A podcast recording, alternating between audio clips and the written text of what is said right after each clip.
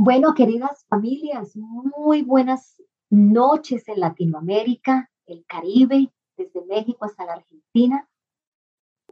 Es un gusto volverles a saludar. Bienvenidos a nuestra tercera reunión de Un Reto Placentero 2.0. Espero que las lecturas de, esta, de este mes hayan sido un espacio de gran reflexión para colocar en práctica principios que encontramos en esta lectura. Estuvimos terminando la parte del kindergarten, el concepto de Froebel y el punto de vista que Charles Mason le quería dar al sistema, ¿no? Eso es importante si lo quieren, si lo queremos discutir. Luego pasamos a una parte más práctica, que es todo acerca de las lecciones. Recuerden que este libro ¿verdad? Aplica para los niños hasta nueve años. Sin embargo, son principios tan básicos que si tú empiezas con la filosofía de Charles Mason, con un niño ya más grandecito, son principios que se pueden aplicar. En mi caso, recordé algo sobre todo para el dictado que había olvidado.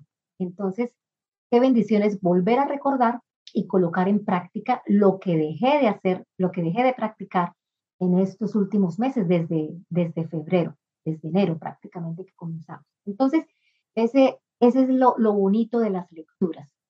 Seguimos el formato con tres preguntas. Una es una pregunta acerca del tema, una parte de la lectura con la que ustedes no están de acuerdo y una parte para colocar en práctica. Si tienen una pregunta para empezar en este mismo momento, lo pueden hacer. Sin embargo, aquí tengo ya una pregunta acerca del dictado.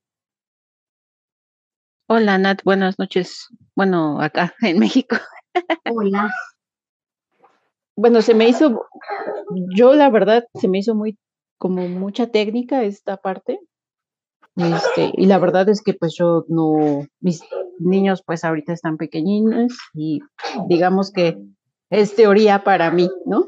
En la parte de la lectura dice, y dice leer a los niños, que a las personas mayores les gusta leer en voz alta, pero que esto se debe hacer en forma ocasional, que porque se puede este, hacer el hábito de, de que los niños no se esfuercen por leer ellos mismos. Bueno, eso más o menos entendí por ejemplo, yo en mi caso que ahorita no leen todavía y que pues yo les leo, o sea, ¿cómo evitar eso o cómo darnos cuenta que se está fomentando pues un poco esfuerzo por parte de ellos? Bueno, eso está en la página 228 y dice leer a los niños. Aquí se está refiriendo a los niños que ya saben leer. Y dice, es una delicia para las personas mayores leer en voz alta a los niños. Y vaya que sí, es una gran delicia. Sin embargo, esto solo debe ser un lujo y una indulgencia ocasional y permitirse solamente antes de ir a la cama. Por ejemplo, debemos recordar la inercia natural de la mente del niño. Este es del niño que ya lee. Haga que adquiera el hábito de que lean e intentará eludir constantemente el trabajo de la lectura por sí mismo. De hecho, a todos nos gusta, que nos den de comer con la cucharita nuestro propio alimento intelectual. Personalmente lo he visto. Yo tengo un niño que sí le encanta leer, no le encanta leer las lecturas en la tarde, ¿verdad? Él prefiere jugar, pero las, de, de la escuela sí las lee, pero le encanta que yo le lea. Eso es una cosa, él la disfruta dio con, con una mamá que le encanta leer en voz alta. Sí, yo siempre, eh, esa fue mi tendencia de leer en la escuela, de pasar a leer, pasaban a los niños a leer y todo eso, recitar. Entonces, eso es muy natural en mí. Compartíamos con un padre la semana pasada, un padre que educa en casa. Y esto es lo que él ha visto después de 25 años de estar educando en casa que muchos niños crecen con ese bonito hábito de la lectura y de la lectura en voz alta, donde los padres están leyendo, los niños escuchando, Y estos niños han llegado a la universidad y les ha costado leer por sí mismos. Entonces, como dice acá, la inercia natural de la mente es así, por favor, lee. Yo lo veo en mi. Si yo leo, entonces él prefiere descansar y decir, no, sigue leyendo tu madre. Entonces, lo que hacemos cuando a veces las lecturas, a ver, no, no es que sean largas, pero cuando son lecturas que podemos leer un párrafo, él, él lee un párrafo, yo leo otro párrafo y entonces yo leo y él narra, eh, a veces yo juego con la narración también, ¿verdad? Pero no dejar que el niño se acostumbre a que le lean, sobre todo cuando aprenden a leer. Para los niños pequeños, sí, léeles todo lo que puedas. Yo, yo quisiera aportar que en ese mismo sentido, el hecho de solo leerles a los niños que ya saben leer, se interrumpe ese proceso del cual ella habla más del aprendizaje del buen escribir y el buen leer, ¿cierto? De entender los signos de puntuación, de entender la entonación con la que se debe leer, el hacerse una imagen de esas nuevas palabras, eh, entonces, si, si los niños no están expuestos a los textos, cuando ya tienen la capacidad de estar expuestos a ellos, eh, entonces, pues se pierden esas riquezas que también aporta la lectura, no solamente el hecho de aprender a leer, ¿sí? O, o disfrutarse una lectura, todos los, los, los otros aprendizajes que vienen incluidos en esa lectura eh, que haga la persona por sí sola, ¿sí? De descubrir los temas que le gustan, de descubrir esas pasiones, de descubrir cómo contar y narrar una historia, que es una cosa que, por ejemplo, aquí en casa les gusta narrar historias, les gusta mucho, el, el, papá también narra muchas historias y es muy de interpretarlas con el cuerpo, pero al momento de uno encontrarse con un texto, pues se enfrenta a un nuevo reto y a un nuevo mundo, que es poder comprender cómo esas palabras pueden ser interpretadas por mí y, y cómo darle vida, ¿cierto? A esos, a esos textos y a ese mensaje. Y eso solamente se gana con la lectura propia, con la lectura, la, lectura que cada uno haga de los textos y con esa lectura también en voz alta y esa lectura a otros y ese compartir con otros lo que se lee lo que se aprende. Con, con mi niño, él, él siempre dice, bueno, yo disfruto la lectura y la narra perfectamente, pero lo que dice Bonnie es tan cierto, o sea, ya el, el ojo del niño, el sentido de la vista tiene otro desarrollo, sí, a, observar las palabras como están escritas. Y, y, la misma Charlotte dice, entre más se lee, mejor. ¿Dónde es que dice? Que entre más se lee, la ortografía se mejora. Ella lo dice acá, cuando habla de ortografía y con la lectura. Y es, es verídico. Yo creo que la mejor forma de aprender ortografía es leyendo y observando. Y pues cuando están pequeños, eh, la labor de, de, de dictado. Es una labor preciosa en los cuales se, se entrena el sentido de la vista, todo, y el sentido del oído. Mariela dice acá, sí, eh, eh, los niños, ok, dice, aunque después de cada párrafo se genera una conversación, claro, que los niños están narrando y las preguntas que tienen. Sí, Mariela, eh, los niños disfrutan que se les lea. Eso sí, no, no hay duda en eso. Pero entonces ya en esta parte lo que Charlotte anuncia o expone es que una, una vez que el niño aprende a leer, él debe leer él debe leer. Ya sea, obviamente, audiblemente, ¿verdad? Pero también menciona el leer mentalmente. O sea, eso es un paso, ¿no? Mi niño todavía uh, lee mucho uh, verbalmente, audiblemente, eh, muy poco uh, mentalmente, pero me imagino que a medida que va, vaya creciendo lo va, lo va tomando. Yo aquí tengo una pregunta de Claudia los leo. Esto es en la página 243 para que miren, es acerca del dictado. La ortografía y los dictados. Yo lo tengo aquí en la página 240 y aquí están los pasos, los pasos de una lección de dictado.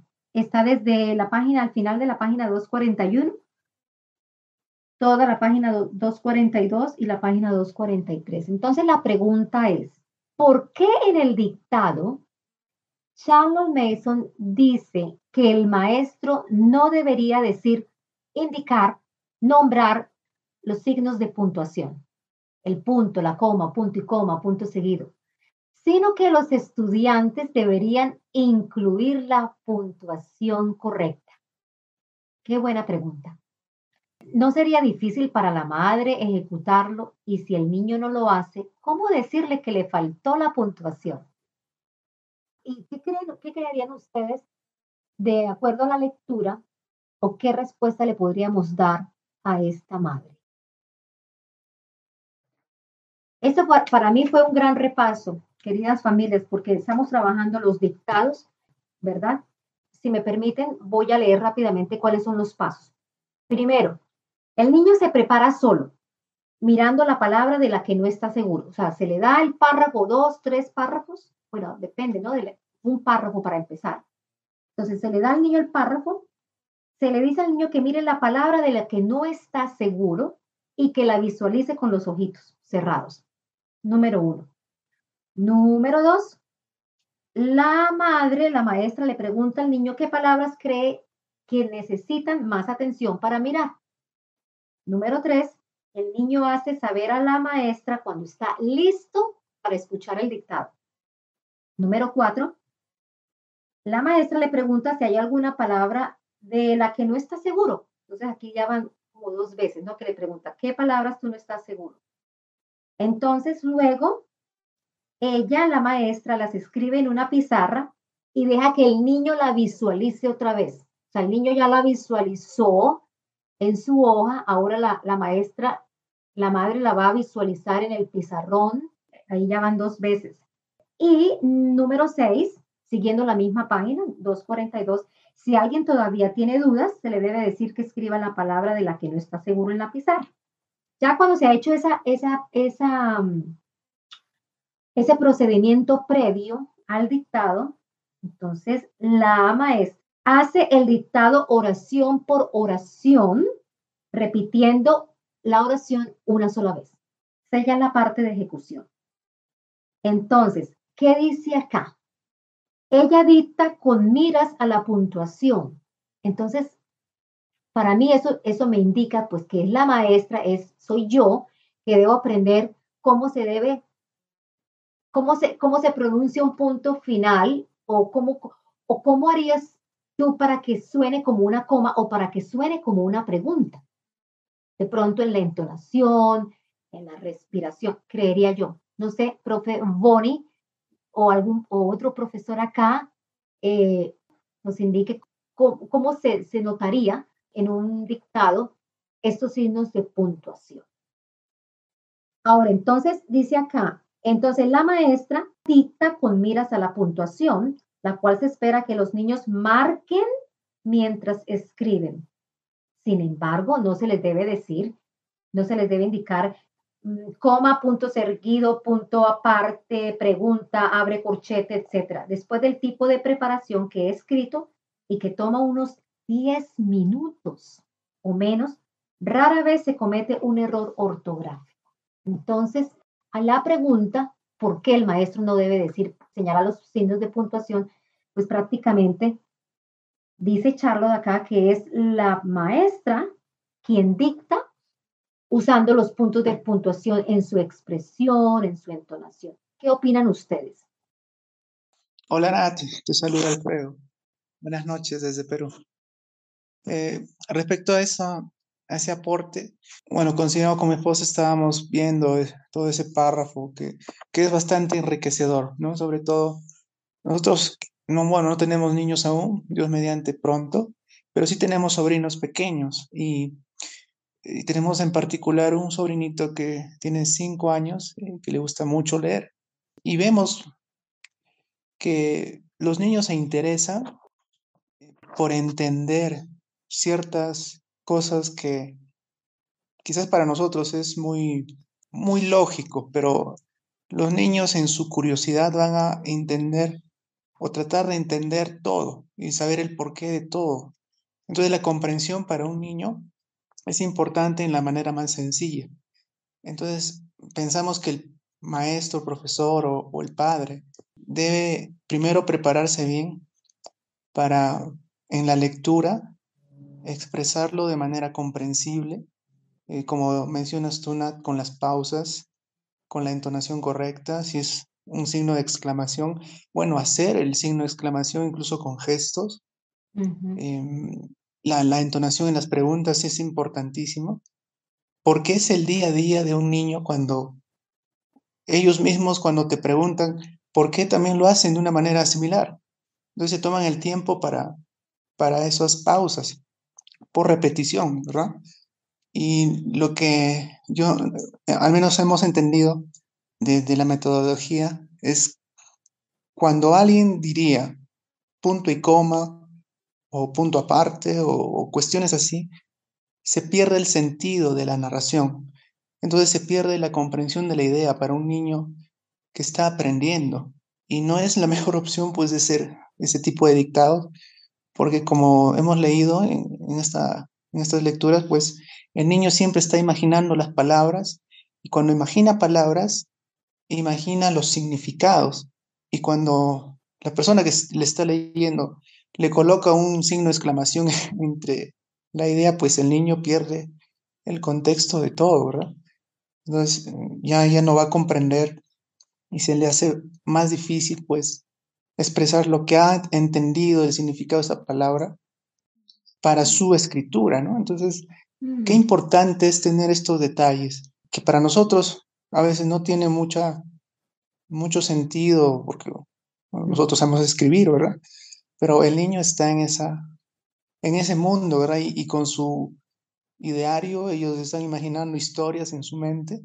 Es por eso que la narrativa, que, que luego ellos lo hacen de manera muy natural, cuando justo de la lectura recordamos cómo ellos pueden hacer de manera muy lírica la mm. pelea de un par de perritos en, la calle, ¿no? Es porque es tan natural eso en los niños, nos, nos sorprende la, la inteligencia que, pueden tener los niños y la imaginación eh, no puede ser cortada con, con ese tipo pues, de, dictados. Sí, muchas gracias, Alfredo. Y fíjense ustedes, esta es la segunda vez que yo leo para el reto placentero eh, de forma detenida, ¿no? Yo leí esto en el año 2020. En el 2021 empezamos dictado. O sea, lo había leído cinco meses o seis meses antes de empezar la clase de dictado con mi hijo. La verdad, no seguí estos pasos que son tan simples de seguir, que hay interacción entre el niño y la madre para esta pequeña labor de dictado. Es increíble el compromiso de nosotras, eh, de nosotros las familias educadoras en este proceso de, enseñarle al, niño a escribir a través de, escuchar, ¿verdad? Del dictado.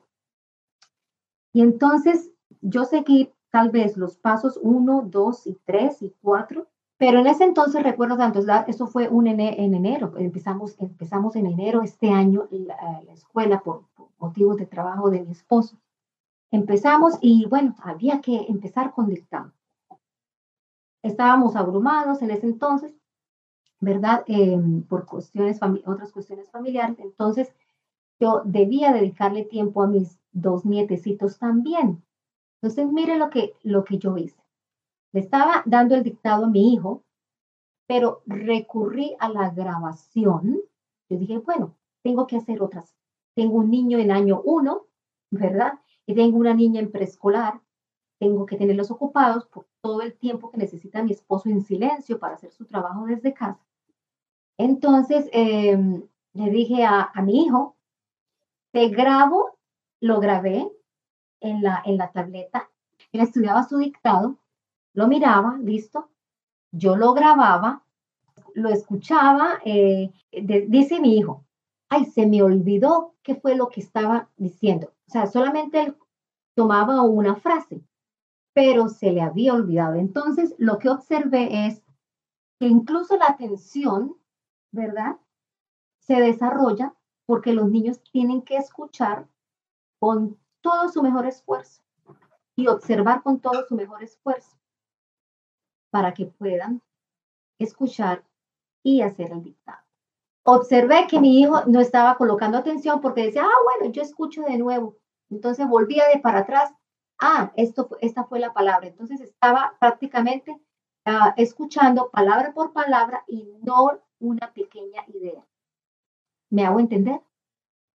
Entonces ahí observé que la atención no, no, no sirve. O sea, no nos sirve incluso utilizar un dispositivo porque en el caso de mi hijo, de pronto para otros niños será, toman de toda la idea y, la desarrollan, y, ¿sí? pero en el caso de mi hijo, no, porque estaba, se enfocó a escribir palabra por palabra. Entonces, bueno, eso, eso para que ustedes lo consideren cuando lleguen al momento del dictado, ¿no? Entonces creo que con el dictado se, refuerza el sentido de la vista y el sentido del oído, la observación y, la, atención. Eh, yo quería añadir allí algo en cuanto al dictado y, y, es que los pasos son muy importantes seguirlos porque en primer lugar el niño tiene un contacto con el texto incluyendo otros sentidos, ¿sí? No solamente es el sentido del oído, pero allí entra también pues el sentido de la vista y entra allí una evocación de lo que ya conoce, sabe, que ha leído anteriormente, la significación de las palabras y esos signos se acompañan el texto. Entonces, allí está eh, la importancia de incluir todo eso en el dictado, que el niño primero va a ver y a conocer el texto todo el texto, incluyendo los signos de puntuación, y luego va a tener una relación con esos signos que vio cuando yo hago la lectura. Entonces, sí es muy importante, muy importante que nosotros podamos practicar la lectura. Y, ahorita que, estaban eh, diciendo Alfredo, que nosotros de adultos sabemos leer, ¿verdad? Pero si nos damos cuenta, en muchas ocasiones muchos de nosotros no sabemos leer. Una cosa es decir la palabra, ¿cierto? O poder descifrar el código que es las letras, descifrar el código y decir lo que, lo que ahí está escrito, pero la lectura es una cosa que muchos adultos, muchos jóvenes no sabemos hacer. ¿sí? Entonces no hacemos los signos, las puntuaciones donde van, la entonación donde van, las pausas donde van. Entonces es un llamado también a nosotras eh, como madres, como acompañantes, como guías, a volver a eso, a darnos cuenta de qué nos hace falta, de si sabemos leer o no sabemos leer, si sabemos cómo funcionan incluso los signos de puntuación que nos pasa mucho, bueno, y cuando pongo una coma, y cuando pongo dos, eh, los dos puntos, y cuando un punto y coma, y cuando un punto seguido, y cuando los tres puntos, es algo que nos llama mucho, nos llama muchísimo y siento que pues he conocido también eh, muchos casos de adultos y jóvenes y niños que no sabemos leer porque no, no comprendemos cómo funciona el lenguaje. Entonces, los, los chiquis tienen ese primer encuentro visual con el texto. Luego recorren de nuevo el texto y encuentran aquellas palabras que no, que, no conocen, aquellas palabras desconocidas, las leen, las dicen, las, las guardan en su mente, ¿cierto? Cierran los ojos, las guardan en su memoria, pero al mismo tiempo hay un recorrido en todos esos signos. Y luego lo escuchan, entonces lo siguen con su memoria y pueden empezar a reconocer cómo funcionan esos signos en el texto.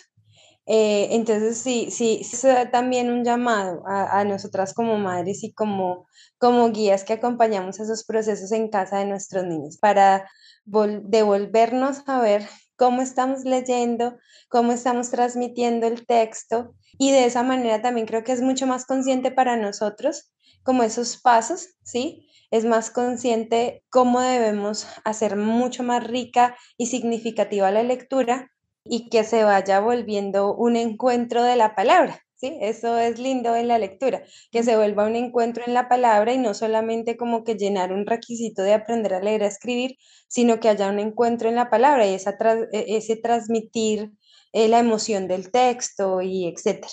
Muy lindo, gracias Bonnie por, gracias por la urgencia, porque sí, definitivamente con, con esta lectura, la urgencia de, hacia nosotros los padres de, de aprender.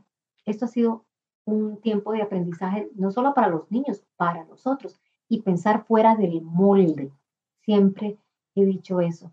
Pero también quiero hacer, traerles a ustedes también otra urgencia, y es de que, como todo, todo esto tiene que ver cómo entender la mente del niño, ¿no? Cuando, cuando ya los niños empiezan a leer y empiezan a, a presentar algún tipo de dificultad, pensemos fuera del molde cómo poder ayudar a esos niños que tienen un, presentan un tipo de dificultad, ¿no? Entonces, aquí viene, después de esto es eh, que si el niño tiene dislexia, cómo poderle hacer llegar, qué métodos utilizar. Entonces, gracias a, la ciencia, a la neurociencia, ya hay muchas ayudas ah, disponibles para poder llegar a la mente de los niños cuando presentan algún tipo de reto, ¿no? Para el aprendizaje de la lectura.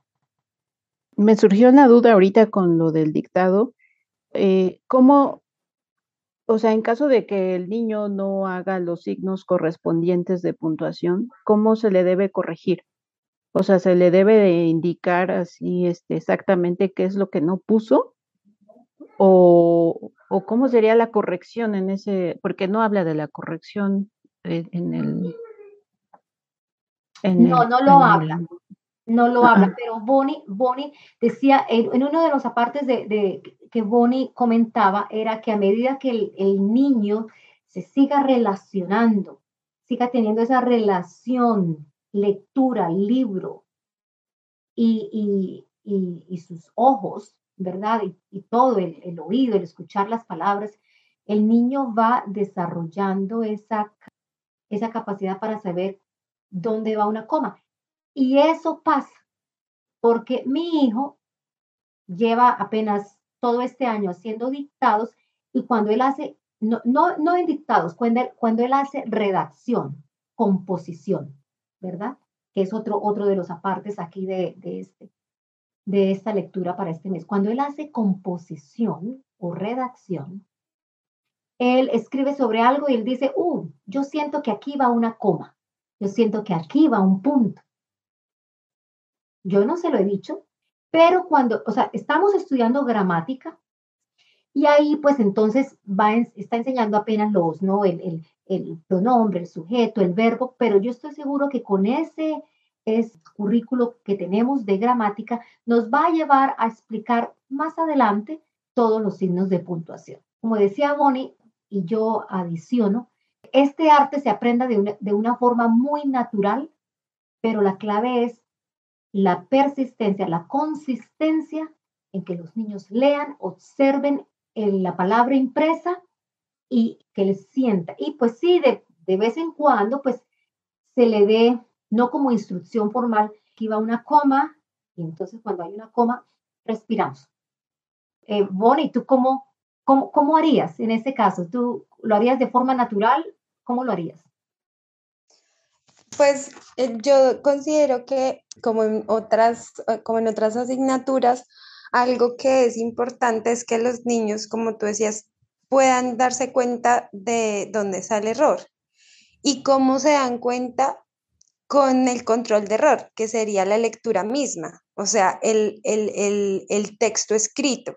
Entonces, cuando, cuando ahí, ahí eh, Charlotte Mason menciona que, mm. por ejemplo, cuando una palabra está mal escrita, ¿cierto? La tapo, la, tapo para que eso no quede en, su memoria y él vuelva a la palabra que está bien escrita o la volvamos a escribir en alguna parte, que la pueda ver bien escrita, pero que no, no, no vaya a, eso, a, a esa palabra que le quedó mal escrita para que no quede en su memoria mal escrita.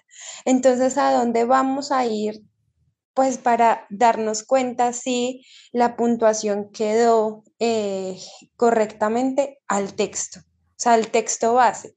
Entonces vamos a ir al texto base, vamos a, tomar el texto base, lo va, a volverlo a observar y allí nos damos cuenta, eh, eh, los niños y nosotros, en qué parte hubo una falta, si se puso algún signo mal o si faltó algún signo, pero es volviendo al texto, no, no yo como corrección, sino el texto mismo como corrección. Entonces, el, texto se, va a explicar y va a hablarle al niño por sí solo y no yo eh, diciéndole constantemente. Y eso crea en, eh, los niños eh, una seguridad también de volver a los textos, volver al problema matemático, volver a y no volver a una persona, o sea, no volver a la mamá o no volver a la profesora o no volver a un tercero para preguntarle si está bien o mal, sino volver al texto mismo. El texto mismo me va a, indicar la respuesta y de esa manera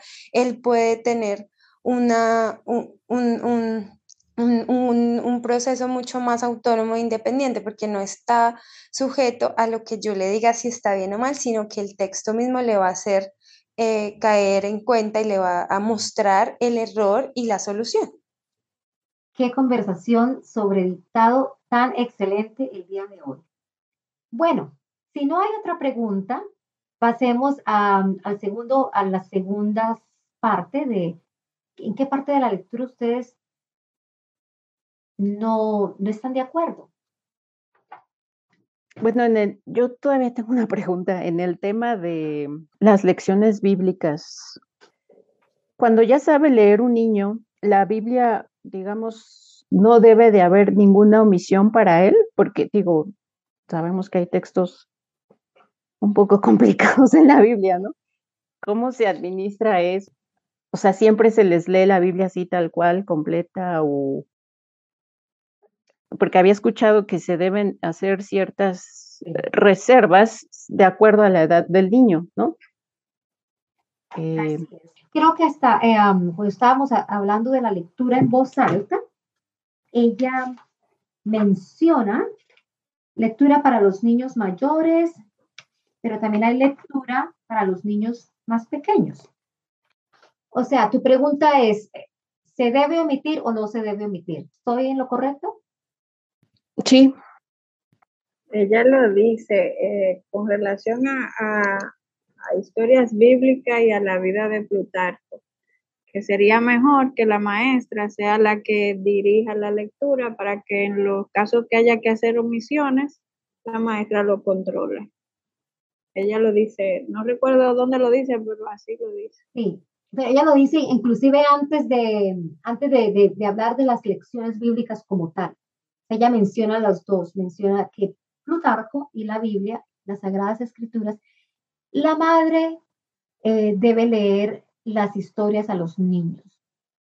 No sé si ustedes han visto el, horario de Sagradas Escrituras que hay para el año 1, desde el año 1 hasta el año 12, que diseñó Charles Mason. Prácticamente es llevar al niño, ¿verdad?, a leer desde Génesis hasta el Apocalipsis. Entonces se empieza con el Génesis cuando el niño ya tiene seis años. dice aquí en el libro que las Sagradas Escrituras del Antiguo Testamento. Ella es muy específica acá. Ella nombra el Antiguo Testamento. Entonces, que son esas partes, ¿verdad? De la vida que sucedieron, que quedaron registradas en las escrituras, que son las que se omiten. Y hay varias partes. Entonces, si ustedes miran ese, ese currículo que ella creó, para las Sagradas Escrituras, esas partes ya están omitidas. En este momento estamos leyendo nosotros eh, el libro de Samuel y el libro de Lucas. Con el Nuevo Testamento no hay ningún problema, ¿verdad? Y con el, con el libro de Samuel, pues él, él lo ha estado leyendo. De pronto hay algunas cosas, eh, no sé, no recuerdo ahora, pero sí han habido algunas cosas creo que mi, hijo las ha pasado y no las ha narrado en el año 1. Entonces, Adriana, si gusta, no, lo no tengo aquí el programa, aquí en este momento, ¿verdad? Pero ese programa sí existe. Eh, Miss Mason lo diseñó y sería una buena guía para que tú lo miraras. Ok, gracias, Nat. ¿Hay alguna ah, duda sobre, ah, perdón, alguna discrepancia sobre la lectura? Y si no, entonces pasemos al tercer punto. ¿Qué inspiración ustedes van a tomar? ¿Qué inspiración reciben para colocar en práctica? Yo sí tengo una discrepancia, una discrepancia personal, nada con el método. Cuando ella habla en la página 230 de en el capítulo número 8, la parte número 8 donde habla de la lectura para niños mayores. Ella tiene un apartado donde habla sobre una dicción descuidada o una pronunciación descuidada. Entonces ella dice, ella dice así, si un niño lee nasalmente, es bueno consultar a un médico. Puede ser necesaria una operación de los adenoides, que no suele ser muy angustiosa, y que debe realizarse mientras los niños son pequeños. Entonces, no es obsoleto porque todavía hay gente que lo hace a mis niños, se lo iban a hacer cuando tenía cuatro años, ¿verdad? Porque tenía un problema, roncaba, una cosa impresionante, pero impresionante, cuando apenas tenía cuatro años. Entonces, lo llevamos al médico. Y sí, claro, quitarle los adenoides, sí, facilito. Pero no, le cambiamos la dieta, por seis meses y se recuperó. Entonces, bueno, esa fue la única, la única discrepancia, no con el método, pero sí con esa sugerencia. Bueno, entonces pasemos a la inspiración, si no hay ninguna discrepancia. Yo, yo quisiera, eh, bueno, para mí fue muy, muy bello eh, el leer eh, el, tema de las lecciones bíblicas. Em, nosotros llevamos pues algunos años haciendo homeschool y, esta era una parte que yo sentía que, necesitaba mucho incluir, aunque pues mis chiquis eran más pequeñitos, pero justo este mes de esta con esta lectura y con esta lección de las lecciones bíblicas, eh, Dios puso en el corazón de mi hijo mayor, él tiene siete añitos, empezar la lectura de la Biblia. Empezamos un, trabajo con él de, pues sobre Colombia, sobre nuestro país y bueno, eh, nos remitimos al Génesis, pero él me dijo, mami, yo quiero empezar a leer todos los días, vamos a leer todos los días. Y, y justo eh, estaba en conexión con la lectura de Charlotte Mason y pues no, fue mucha inspiración, de, mucho agradecimiento también al Señor, porque él, él mismo es quien pone en el corazón de nuestros hijos cuando, pues cuando, cuando Cristo está en el centro de aprender del Señor. Entonces, eh, e, es este tema de leer con Él, de crear con Él a través de la lectura, de lo que Dios nos dice, de saber que su palabra es verdad en medio de, este mundo que nos dice tantas mentiras sobre, sobre, el, sobre las maravillas que creó el Señor y, como él está interesado, como está interesado en, leer, me dice, lees tú uno y yo leo otro, yo leo hasta el versículo tal y luego tú lees tal versículo y está siguiendo la lectura y, y está aprendiendo nuevas palabras, pero desde la palabra de Dios y nosotros usamos la versión Reina Valera. Y, a, mí me, a mí me encanta e, esa, esa, versión. Sé que muchas personas dicen de pronto, pues es que esa forma de hablar ya no se usa, etcétera, pero me encanta, me encanta cómo eh, enriquece el vocabulario, da nuevas palabras y los niños se sorprenden y me preguntan, ¿esto qué es? El más chiquito que tiene cuatro años. Em, cuando paramos la lectura me dice, mami, ¿y qué es tal cosa? ¿Y qué es tal palabra? Y, y, y, y su vocabulario se enriquece y su corazón también, y su espíritu también, y su amor por el Señor también. Entonces, eh, siento que la inspiración de la lectura de este mes fue eso, fue eh, tomar mucho más como, como primera medida eh, el Señor como inspiración y su palabra como inspiración y ancla para ellos, para el aprendizaje y para, para que el Señor esté pues fortaleciéndose en sus corazones. Qué lindo acto de reverencia, ¿no? De parte de, tu niño, expresar, quiero leer las Sagradas Escrituras. Que sea este tiempo el, tiempo de, de máxima reverencia porque es prácticamente, es el único, el único libro, ¿verdad?, de literatura, con diferentes tipos de literatura, ¿verdad?, en las cuales eh, un niño, nosotros también, podemos deleitarnos. Entonces, que sea este tiempo un tiempo de reverencia al leer las escrituras. Saben, no sé si ya lo han leído, pero Charles Mason comentaba que una de las formas de, motivar a los niños es ofreciéndoles las sagradas escrituras libro por libro para que ellos vayan haciendo su propia biblioteca. No sé si en español eso está, ¿verdad? Entonces, si lo está, por favor déjenme saber. En inglés tenemos, tenemos ese, ese libro, ese, esa colección de libros separados, una biblioteca hermosa que se puede hacer con cada libro. Entonces, muchísimas gracias, Bonnie, por, por ese, ese testimonio tan lindo. ¿Qué otra inspiración? Yo creo que una inspiración más o dos y damos por terminado el día de hoy. Permíteme compartir una motivación para este mes y tiene que ver con el arte de la, de la recitación. En una educación Charlotte Mason, la recitación es una labor de todos los días. Recitar la poesía.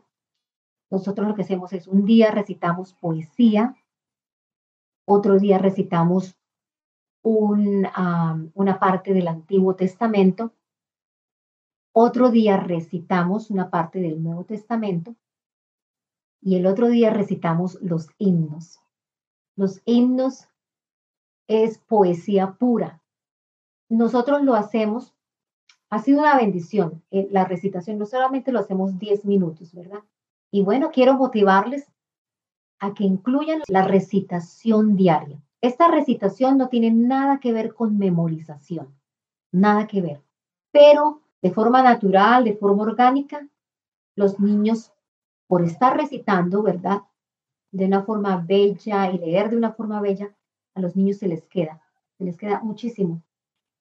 El otro punto que me anima, lo estamos haciendo, pero no, mi esposo lo hace de forma aislada, y es el punto de la memorización de las sagradas escrituras. Eh, mi esposo ama la, memorización. Él regala folletos de memorización, los prepara, son 60 tarjeticas que él prepara. Ahora él comparte, hay, hay personas que quieren aprender a memorizar la palabra, entonces él le da los paqueticos que él hace. Entonces, él ha sido una bendición para este proceso de escuela para memorizar, ¿verdad? Sin embargo, en esto de la memorización, Charlotte sugiere que los niños memoricen las sagradas escrituras en contexto. Entonces, en contexto sería con las el estudio de las Sagradas Escrituras que hacemos para la escuela, ¿verdad? Entonces es eso a que a, que a mí este mes me ha llamado, me ha llamado la atención y me ha inspirado a colocarlo en práctica. Entonces, bueno, eso quería comentarles como inspiración.